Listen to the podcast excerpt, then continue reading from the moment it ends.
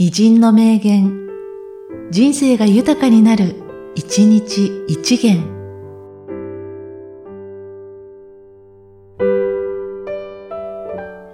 6月29日、伊沢修司。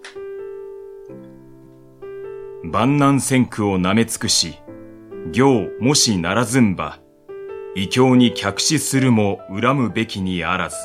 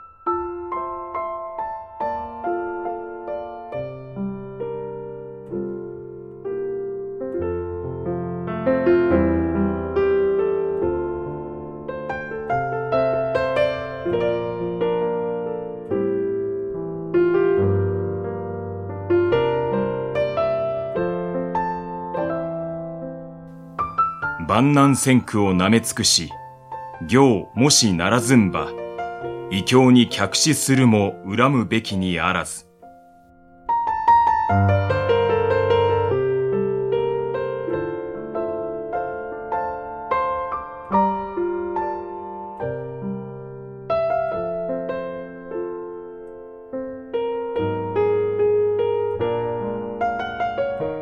この番組は、提供、久常圭一、プロデュース、声ラボでお送りしました。